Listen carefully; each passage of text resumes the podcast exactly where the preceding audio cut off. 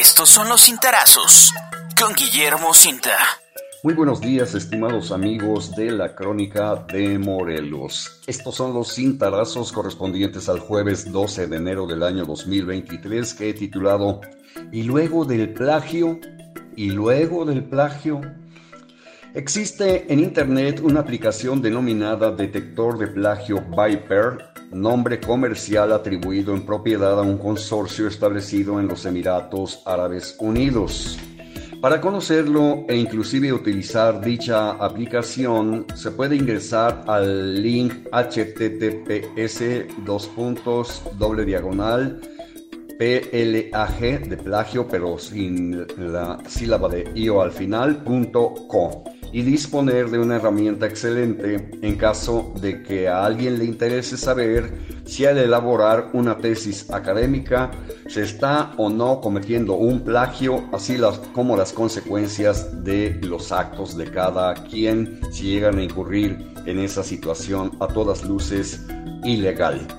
Este preámbulo se relaciona con el dictamen emitido ayer miércoles 11 de enero por la Facultad de Estudios Superiores de la UNAM Aragón con respecto al plagio de tesis cometido por Yasmín Esquivel Moza, a quien llamaremos ministra, entre comillas, de la Suprema Corte de Justicia de la Nación y es que el citado plantel de la Universidad Nacional Autónoma de México confirmó que la tesis de la señora es copia fiel de otra elaborada un año antes por un exalumno de la misma facultad.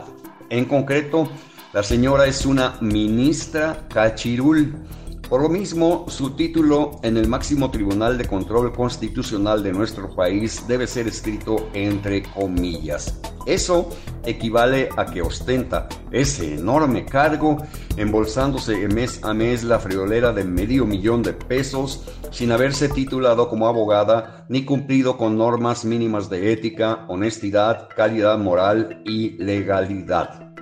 Antes de transcribir parte del dictamen de la Facultad de Estudios Superiores Aragón de la UNAM, citaré textos del mismo portal del detector de plagio Viper que nos ayudará a comprender todavía más las responsabilidades y consecuencias de quienes se atreven a plagiar trabajos académicos, lo cual es una plaga, una plaga en muchísimas universidades alrededor del mundo, gracias a la existencia de infinidad de centenares de miles de tesis de manera libre y gratuita en la Internet. Indica el detector de, plagio Viper pretendiendo disuadir a quienes estén tentados a robarse el trabajo de otros profesionales. Y transcribo. Cometer plagio viene con muchas consecuencias y cada una de ellas contienen el potencial de causar resultados muy negativos en el futuro académico del estudiante acusado. Lo que se suele pasar por alto sobre las consecuencias del plagio es que se extienden a mucho más que a tan solo el estudiante acusado. Los estudiantes serían afectados mediante su carrera universitaria, ya que estaría valorada como inapropiada. Las instituciones académicas serían afectadas de la misma manera, pero afectando su credibilidad y prestigio. En referencia a la economía del Reino Unido, pone como ejemplo este portal, la consecuencia clave de cometer plagio es que crea niveles bajos de individuos con las habilidades necesarias para trabajar en empresas del sector privado, las cuales son quienes contratan a dichos individuos. También existen problemas legales para el estudiante, especialmente si el estudiante comete una infracción de los derechos de autor al plagiar el contenido de tutores académicos. Típicamente, estos casos son de pequeña escala y se centran en una penalización financiera la cual se soluciona en una corte civil. Si usted es un estudiante el cual no está seguro de las consecuencias del plagio, deberá considerar lo siguiente. El plagio puede expulsarle de su carrera universitaria. El plagio puede resultar en su trabajo siendo anulado.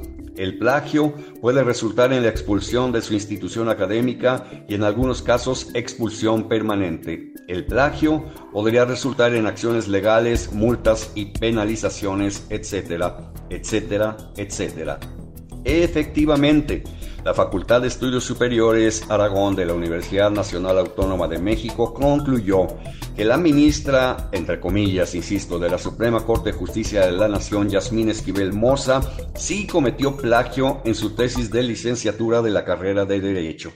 El Comité de Integridad Académica y Científica de la institución valoró elementos como la construcción, desarrollo, estilo, contenido, temporalidad, congruencia y manejo de la información de las tesis, perdón, de Esquivel y de Edgar Ulises Báez, a quien la ministra acusó de copiar su trabajo de titulación cuando había sucedido al revés. Se desprende que la tesis elaborada en 1987, es decir, la de Yasmín Esquivel Moza, es copia sustancial de la original presentada en 1986 por el exalumno de la Facultad de Derecho, de nombre, insisto, Edgar Ulises Báez, señaló la escuela en un comunicado. Los resultados del análisis fueron entregados este mismo miércoles a la Rectoría de la máxima casa de estudios por el director de la FES Aragón.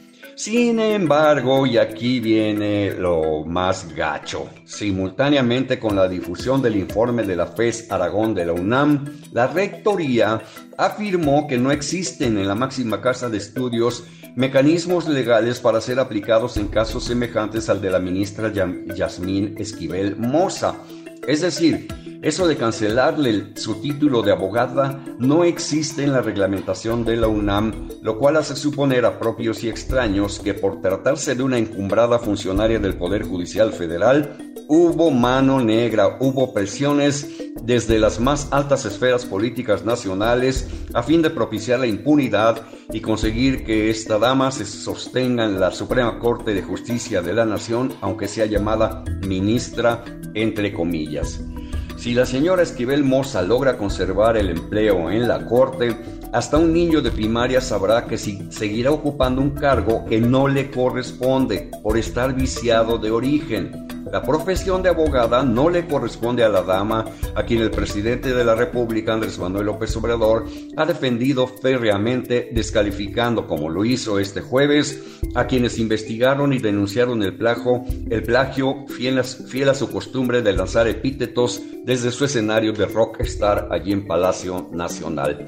La ministra, entre comillas, hasta ahora, aparece en la vida pública como una funcionaria mentirosa y escribo lo anterior, lo comento en base a lo que la Real Academia Española indica con respecto a plagiar.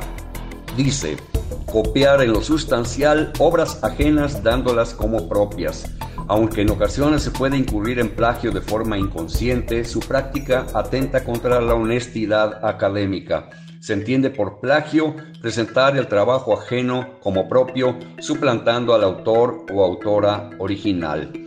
Es un robo, señoras y señores. Esto de andar plagiando es equivalente a robar. Y más claro ni el agua.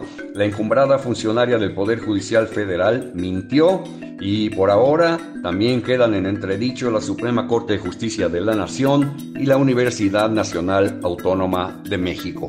Estaremos atentos a los acontecimientos y aquí lo vamos a comentar para ustedes en la crónica de Morelos. Que sigan pasando todos ustedes un magnífico jueves.